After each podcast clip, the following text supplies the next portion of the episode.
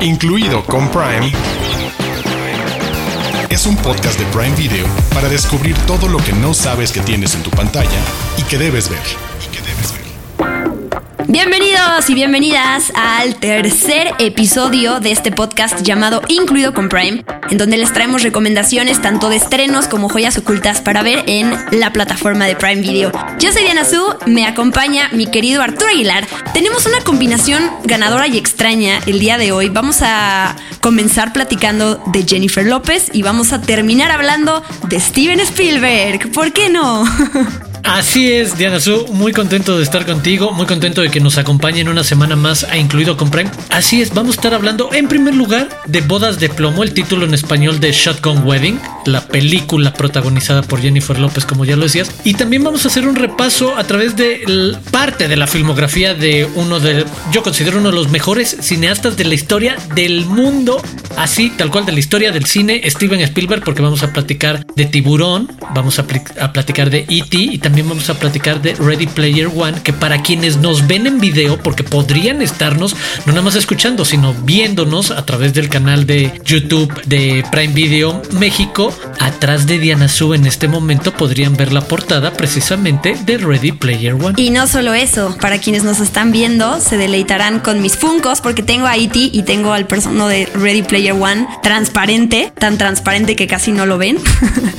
y pues eso es para celebrar que la más reciente película de Steven Spielberg va a llegar a los cines, que es The Fablemans. Entonces era la mejor excusa para dedicarle un episodio especial a este director que tanto queremos. Así que nos escuchan, lo, repito, nada más por si alguien se perdió, nos pueden escuchar en cualquier plataforma de podcasting y nos buscan en YouTube como Prime Video MX. Se van a la lista de Incluido con Prime y ahí están nuestra, todos nuestros episodios.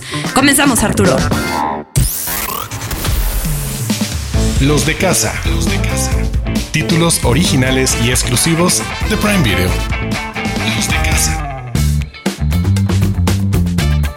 Empezamos con el gran estreno de esta semana, que es Bodas de Plomo, eh, la nueva película de Jennifer López, a.k.a. J-Lo, que involucra... Tiene nombre de telenovela. Tiene un nombre un poquito chafa en español. Shotgun Wedding se llama en inglés. Y más que una comedia romántica, es una película de acción. Van a encontrar muchos momentos de explosión, de persecuciones, de batallas. Y ahorita antes de que nos metamos a la sinopsis, yo quería pues platicar, enlistar la cantidad de veces que hemos visto a Jennifer López vestida de novia. En algunas las películas en las que ha estado, algunas sí son alrededor de una boda, en otras en algunos momentos solo aparece. Pero me encanta porque. Clásico del cine moderno. Ella en traje de novia. Es un subgénero cinematográfico. Jennifer López. Estuve investigando, ojalá no se me quede ninguna fuera, pero si es así, también ustedes déjenos en los comentarios qué, en qué otro momento han visto a Jennifer López vestida de novia en la pantalla. En la pantalla, ¿verdad? La película del año pasado estrenó una que se llama Cásate conmigo, al lado de Owen Wilson y Maluma. En 2010 estrenó Plan B con Flynn, se apellida este actor. El cantante en 2006 con Mark Anthony, que además era su pareja en la vida real en ese momento. Si te casas, te mato con Jane Fonda. Nunca más de 2002, que eh, es, en realidad es, es, una película, un thriller en donde empieza con una boda y es, una, es una película en realidad de una relación de abuso y una mujer que está huyendo de, de todo el abuso doméstico que sufre, pero hay una boda y sale vestida de novia. Experta en bodas de 2001 con Matthew McConaughey y sí podríamos mencionar Selena, no sé si en algún momento hay, algo ahí con una pareja que sale con Chris Pérez, interpretado por John Seda, que algo sucede. Y también en una película independiente que se llama My Family, en un pequeño breve momento en donde Jennifer López aparece vestida de novia. Así que estoy segura que no sabías que había tantos momentos de ella en la pantalla con un vestido de novia. Y precisamente un poco hablamos de toda esta este subgénero de Jennifer López como novia, porque es el punto de esta película. La verdad es que ella luce física visualmente en un vestido de novia una vez más convirtiéndose en rehén en algún momento de la película. Digo, les contamos rápidamente la historia de Darcy y Tom, interpretados por Jennifer López y Josh Duhamel, quienes deciden que van a tener la boda de sus sueños e invitan a sus familias a las Filipinas para que se reúnan.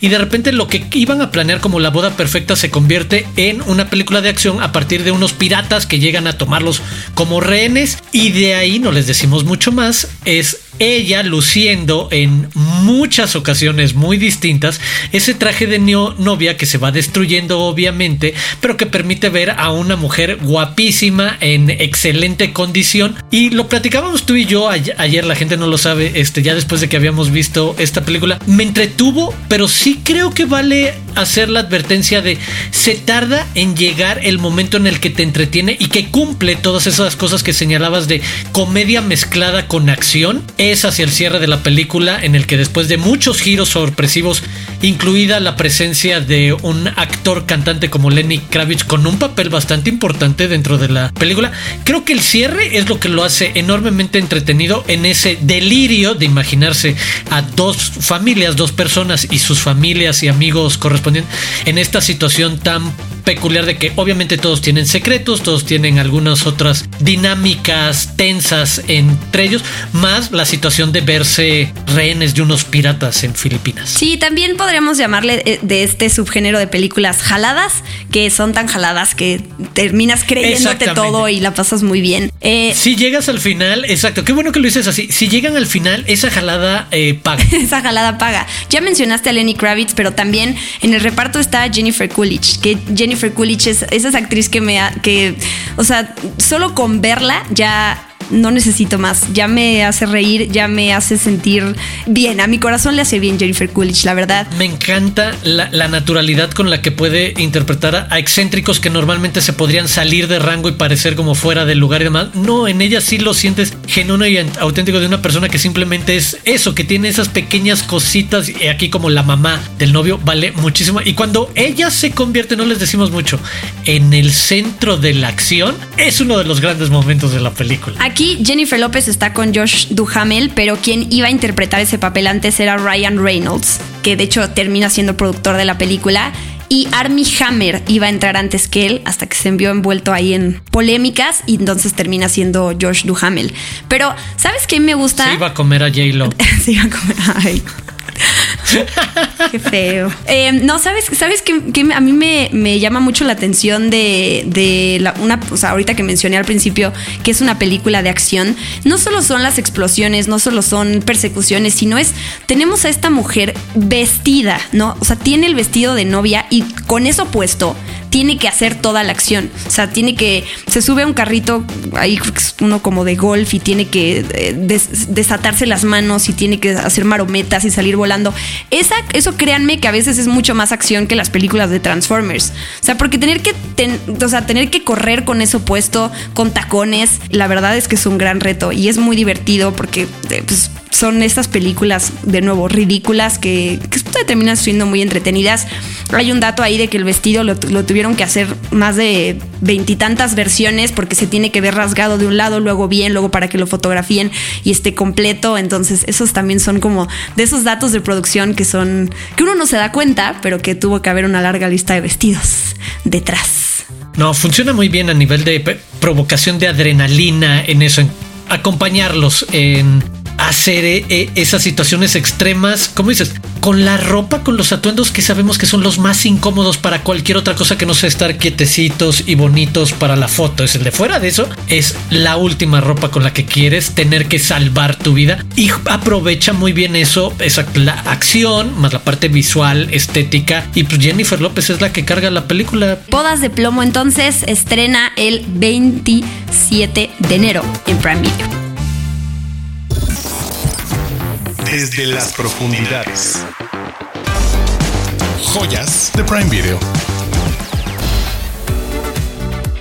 Pasamos ahora de Jennifer López a hablar de Steven Spielberg, porque como ya dijimos al principio, estrena su más reciente película que es inspirada en sucesos que él vivió en su infancia y además pues un homenaje a toda su carrera. Me cuesta trabajo elegir una película favorita de Steven Spielberg porque además me impresiona cómo ha navegado por prácticamente todos los géneros cinematográficos, ¿no? Creo que musical sería el único que. No, West Side Story ya hizo hace No, poco. ya hizo. West Side Story, Me exacto. cayó, me cayó la boca yo solita. Sí, es, es, es increíble y mm, me gusta mucho. Digo, entiendo que es una delgada línea y cada quien habrá, ha- hará lo que quiera con su carrera, pero cómo sigue haciendo cine, ¿no? Porque siempre pienso en el, en el caso de Quentin Tarantino, que se quiere retirar después de su décima película para quedar en lo alto. Y pues, si eres un cineasta y amas hacer cine, ¿por qué te privarías de seguir haciéndolo si eso te hace tan feliz, no? Pero bueno, eso es otro tema. El punto es que eh, hay varias películas de Steven Spielberg incluidas en el catálogo de Prime Video y pues queríamos aprovechar para hablar de ellas. ¿Tu película favorita de Spielberg? Uf, súper difícil. Ahorita que lo dijiste lo pensé. Es el Y de- dijiste que no me pregunte, que no me pregunte. ¿Y qué crees? No, eh, así como el de lo, lo típico que decimos, el, de, el día de hoy, en este momento, en este instante, diría algo como la lista de Schindler. En su momento me pareció que algo Jurassic Park, de nuevo, esa la vi en el cine, en plena adolescencia, yo en la secundaria. El de sí era un punto y aparte extraordinario de lo que habías visto a nivel de efectos especiales. Ya más adelante, conforme fui viendo toda su filmografía, el talento para contar historias, creo que para muchos es quizás, o desde cierta óptica, quizás sea el más infravalorado de los directores, que se le eh, pone una etiqueta de ser enormemente comercial, de ser casi el sinónimo de Hollywood, pero es uno de los grandes autores del cine contemporáneo y le ha dado al cine comercial muchísimas cosas. Vamos a hablar de dos películas importantísimas para la creación del cine comercial y del blockbuster. Pero como decías, a mí lo que me impresiona es el rango increíble en el que puede pasar por esos dramas históricos, súper sensibles, como la lista de Schindler, a los musicales, a algo súper moderno y que además me encanta que vamos a platicar de ella, de Ready Player One, que habla de sus propias referencias. Es una película donde él hace referencias a cosas que él mismo creó como tiburón. Entonces, lo meta de ese chiste dentro del chiste, de la el guiño dentro de la película a una película que tú mismo hiciste 35, 40 años atrás, pero ya sea tan parte de la conversación de la cultura pop, porque a mí me parece que también eso es lo más rico de Ready Player One, el ahogarte en las referencias de la cultura pop de los últimos 30, 40, 50 años, que tengas un director capaz de moverse por todos esos caminos y siempre dar una película entretenida por encima de todas las cosas y de los niveles de clavadez que tenga cada una de sus películas. Son películas entretenidas que nunca se cae el ritmo, nunca te aburre, siempre está pasando algo. Yo insisto, Spielberg es de los que tengan la intención de hacer cine. El cine de Spielberg, las películas de Steven Spielberg son la mejor clase magistral de cómo siempre contar una historia que nunca te suelta y los protagonistas siempre están haciendo algo. Sí, nada más quería retomar el comentario de los easter eggs de Ready Player One. Bien hechos, ¿no? No como Space Jam 2. Uh, enorme. Bueno. No, no, no, claro. Por favor, por favor. Hablamos de otro pues. nivel. Ya, ya que no me preguntaste mi película favorita de Spielberg, yo, yo ¿Cuál le quiero decir, la verdad. Eh, Puente de espías. Quizás, o sea, me gustan Ah, mucho las me películas encanta. de Spielberg, Uf. pero esa y siento que no es como que la primera que siempre salte en las listas de los- del ranking de, lo- de Spielberg y esa película con Tom Hanks me encanta. Pero bueno, eh, el día de hoy La vamos podría a... poner en mi top 3, ¿Sí? sin lugar a Ah, dudas. Es- muy bien. Sí, es increíble. Sí, como que no mucha gente la, la- la recuerda, pero es una gran película. Platiquemos sobre Tiburón, la película de 1975. Cuando empecé a preparar este programa dije, ok, la voy a presentar como un, gran clásico de Spielberg, pero es que todos son clásicos de Spielberg. Todas estas películas se ponen, se, se las ponen al- a, todos, nos las han puesto como ejemplo de que forma parte de la historia del cine, como ejemplo de lo que es hacer cine, como tú decías. Y Tiburón es la película que marca ese eh, a eso que le llamamos que conocemos hoy en día como el blockbuster de verano, ¿no? Esa película que sabemos que va a ser un trancazo en taquilla, esta lo empieza. Y pues hay muchos muchos atributos, muchas cosas que podríamos destacar de esta película y yo quiero empezar hablando del soundtrack, ¿no? De John Williams y esta colaboración que también creo que si hablamos de Spielberg tenemos que hablar de John Williams. Y la historia, a mí me encantan estas historias detrás de cámaras, de cómo la primera vez que Spielberg escucha estos acordes, eh, esta melodía súper minimalista que le propone John Williams para Tiburón y que él dice como, ¿es en serio? ¿Es, es, es- broma? Y algo tan tan pequeño se convirtió en algo tan grande para la historia del cine. Y mm, de hecho, Tiburón la acaban de reestrenar hace poquito en, en cines, en 3D. Y siempre pienso, y, perdón que me, me meta a hablar de otra área, pero en los parques temáticos de Universal está este juego de, de tiburón.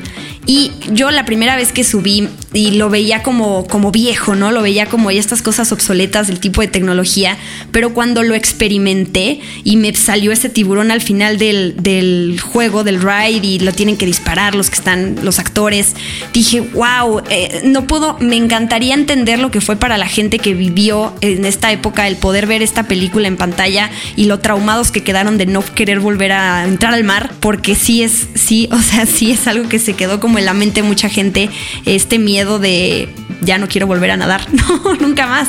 Es increíble el, el, nivel de influencia que puede tener una película que haya espantado a toda una generación sobre, ahora sí, los peligros del verano, los peligros del mar. Me parece increíble porque además, viendo la película, yo la he visto ya probablemente decenas de, de veces, desde los pequeños detalles de cómo está hecha cada escena, las sutilezas o los pequeños detalles que te muestran a un director que sabe cómo funciona el lenguaje cinematográfico y ese viejo truco que conocemos desde Hitchcock y desde mucho atrás de acercar la cámara mientras se hace un zoom back y entonces el fondo se aleja del protagonista y sientes como que se le viene encima el mundo.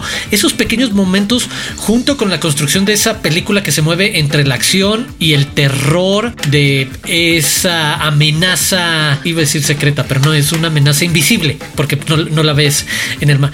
Se convierte en eso. A mí no deja de sorprenderme el fenómeno de lo que decía la gente dejando de ir a la playa o yendo a la playa literalmente ya con el chip de pues, en cualquier momento puedes ver una letita y se acabó el día eh, feliz. Y junto con eso las pequeñas escenas y, la música. O sea lo de John Williams con la partitura es una de esas pocas piezas musicales que sabemos que con tarareársela a cualquier persona sabes exactamente de qué estamos hablando y cómo ya se convirtió en un referente que todos utilizamos como chiste o como cliché para aparentar temor o incertidumbre o algo que se acerca hacia nosotros y que atenta contra nosotros. Nada como hacer esas pequeñas pocas notas del... Es increíble la magia de la simpleza para una película que, al final nos entretiene y se trata como de esa aventura, desventura de estos mezcla de científicos y profesores que deciden vamos a acabar con la bestia. Que además es la típica historia de todos los tiempos de los antihéroes que deciden enfrentar a la bestia que en este caso viene del mar. No están inventando nada nuevo, nada más lo que lo increíble que hicieron estos directores como Spielberg es ponerlo en algo que no lo habíamos visto hasta ese entonces, ese blockbuster esos efectos reales que en su momento es eso, es un tiburón o la cabeza de un tiburón de dos metros saliendo del agua y tú filmándola, nunca nadie había hecho eso. Sí, como dices, para mí, o sea, mérito en muchos sentidos, pero cómo genera terror algo que ni siquiera estás viendo. Es, y, con, la, con la música, sí, sí, ah, quiero verla otra vez eh, después de hablar de esto, porque que eh, es una gran película y pienso como el, eh, todo lo que genera una película como esta en la cantidad de secuelas que Spielberg ya no estuvo involucrado, pero la cantidad de películas, Megalodón y todas esas que salieron después. A mí me encantan las películas de, de tiburón y de relacionado con el slasher, ¿no? Que se vea como agarra piernas Criatura y sangre y esas cosas. Sí, pero esta siempre va a ser obvio la número uno y la más querida. Y pasando a otro personaje emblemático de la filmografía de Spielberg es hablando de los más queridos. Este que si están viéndonos en YouTube podrán ver lo que tengo en la mano, es un lindo Funko de E.T. Este personaje que pues es una historia, digamos, de un alienígena, de un extraterrestre que tiene homesick, ¿no? Que quiere regresar a su casa y que nos da estas, una de las frases más emblemáticas del cine que es E.T. Phone Home y que mm, eh, pues nos presenta la historia de Elliot, de este niño que no sé si te habías dado cuenta, como gran dato curioso, las, la, letra, la primera letra y la última letra de Elliot conforman a E.T. E-T, ah, Elliot. Nunca lo había pensado, nunca lo había leído. Y de ahí luego salen estas teorías de, de luego lo que podrías, ya sabes, que en realidad significa E.T. en la vida de Elliot y... pero bueno, no nos vamos a meter en, cosas de teorías de, de conspiración. Pero justo el año pasado, E.T. cumplió 40 años. Y Drew Barrymore, que tiene su talk show, reunió a unos involucrados de la película y platicaron de experiencias y platicaron cómo ella, cuando era chiquita, pues pensaba que el animatronic de E.T. o el personaje que tenían ahí era de verdad y le llevaba de comer y, le, y, quería ponerle bufandas porque hacía frío. Sí, es, todas esas historias muy tiernas.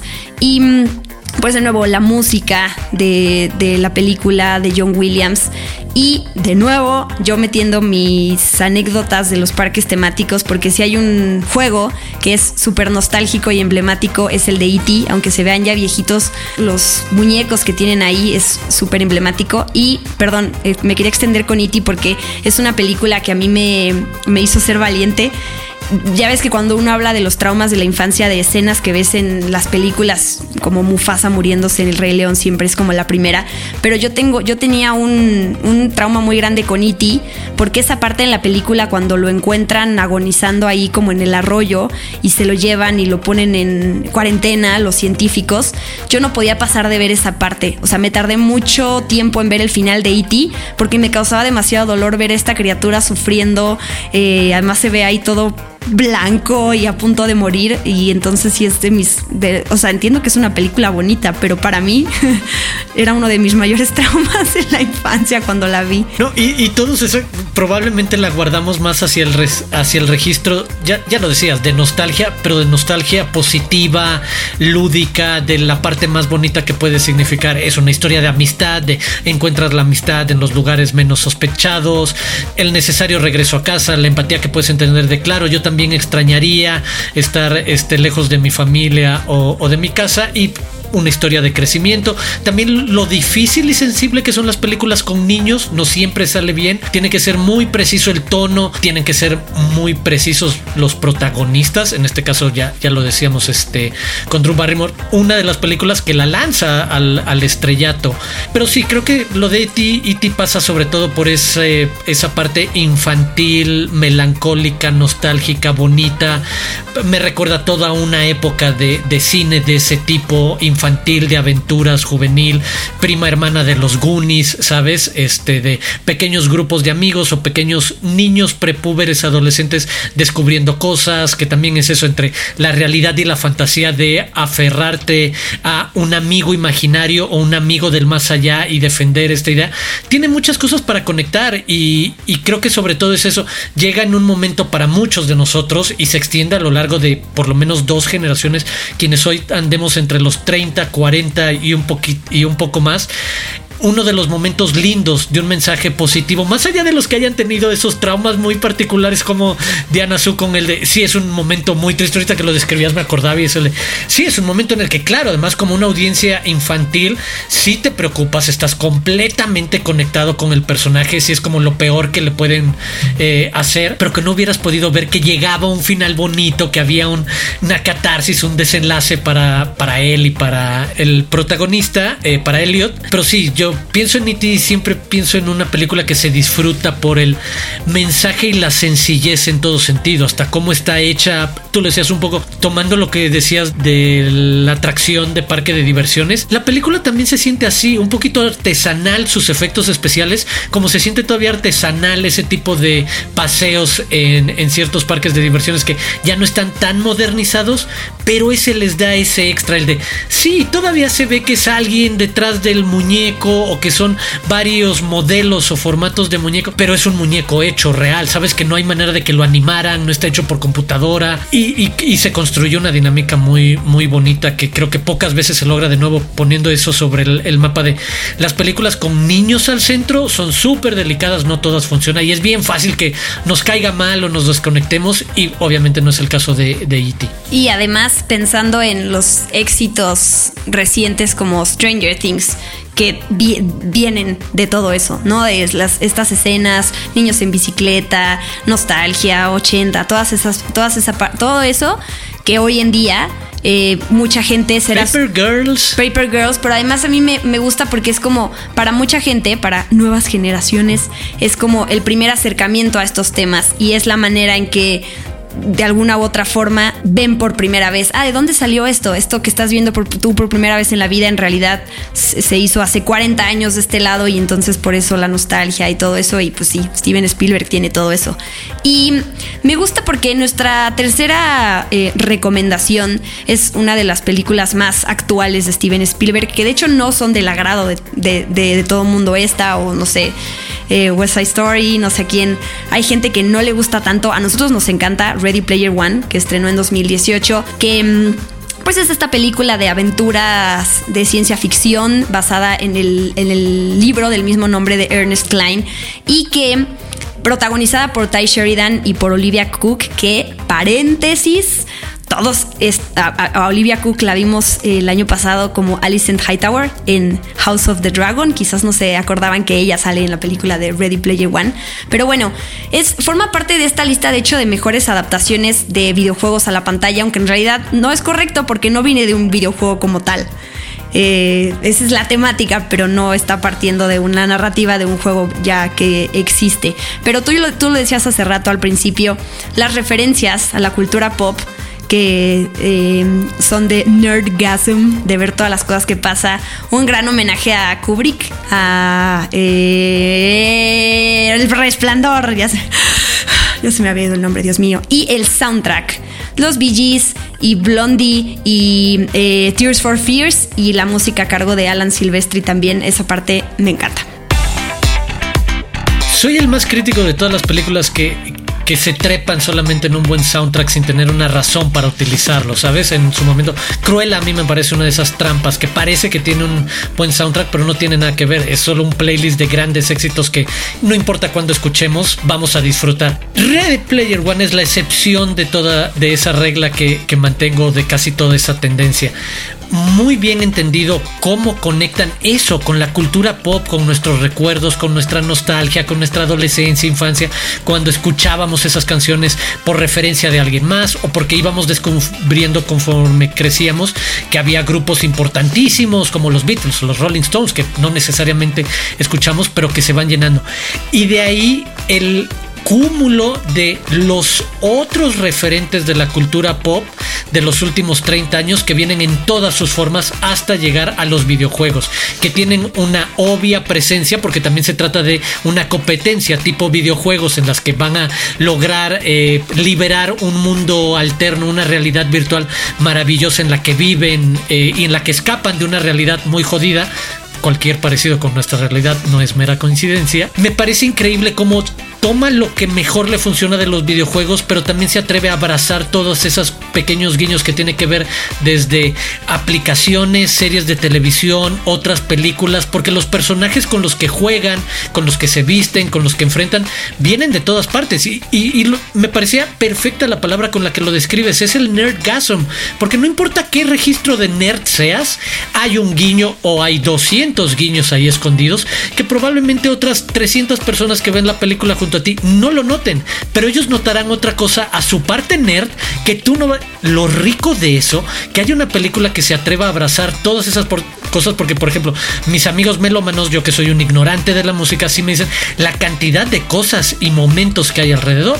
Y yo puedo perderme cosas de videojuegos, pero puedo poner en el mapa alguna de televisión o cine, pero otros ponen también, hay cosas de literatura, este, es increíble, que haya una película que juegue con todo eso. Y de nuevo, sea un producto de entretenimiento enormemente funcional en el que te conectas con este grupo de rebeldes, cualquier parecido con Star Wars y las grandes sagas y franquicias no es mera coincidencia, que van a tratar de rescatar a dos mundos, al mundo virtual y por ende al mundo real en el que vivimos. Y que juegan con eso, con hoy en día todos ya estamos empezándonos a sumar que si el metaverso, que si me compro mi casco de realidad virtual, que si vivo en otra parte como con los Sims, pero ahora lo hago en real, es el de esta película es lo que va a pasar a la vuelta de la esquina con sus tonos padres y con sus tonos muy oscuros, pero como es el sello de Spielberg, entretenida. Aquí les van entonces. Déjame hago un tatuaje. Sí, no, tampoco, tampoco. Está bien, está eh, Tiburón, nuestra primera recomendación. E.T., el extraterrestre Ready Player One, que están en la plataforma de Prime Video, y también está rescatando al soldado Ryan también está Jurassic Park. Y aquí les van otros títulos que están en compra y renta. Encuentros cercanos del tercer tipo, The Post, Inteligencia Artificial, Munich, El Imperio del Sol, El color púrpura, La lista de Schindler, La Terminal y todas las películas de Indiana Jones. Es que van de buenas a muy buenas. Y si me permite, The Post me encanta. Y Munich, solo para quienes no la hayan visto o quienes quieran volverla a ver, me parece uno de los más grandes trabajos de cinefotografía de Janusz Kaminski. Vean los reflejos en todos los cristales que aparecen a lo largo de la película. En tiendas, en autos y demás. Vean lo que hace con los reflejos en los cristales a lo largo de Munich, Kaminski y Spielberg me voló la tapa, eh, la fotografía de, de, de, esa película, la tapa de los sesos. Prime News. Noticias calientitas de Prime Video. Ya está disponible el tráiler oficial de La leyenda de Joaquín Murrieta, que se estrenará el 17 de febrero. ¿Quieren ver de qué va esta gran producción? Vayan al canal de YouTube de Prime Video MX y chequen por qué no se la pueden perder. Prime News. La lucha libre está en Prime Video y en el Festival de Cine de Sundance, ya que el pasado 20 de enero se estrenó con gran éxito la película Casandro, que cuenta la historia del luchador amateur gay de El Paso que asciende al estrellato internacional. Durante la premier, Gael García, el director Roger Ross y el verdadero Casandro asistieron a la alfombra roja y dieron entrevistas a los medios. Pronto seguiremos dándoles noticias sobre la historia del Liberace de la lucha libre. Prime News. Y otra gran noticia, el 10 de febrero se estrenará Somebody I Used to Know, película dirigida por Dave Franco y protagonizada por Alison Brie y Jay Ellis, sobre una adicta al trabajo que en un viaje a su ciudad natal se cuestiona todo sobre la persona en la que se ha convertido. Si mueren de ganas de verla, como Diana, pueden ver el tráiler en el canal de YouTube de Prime Video. Incluido con Prime, es un podcast de Prime Video.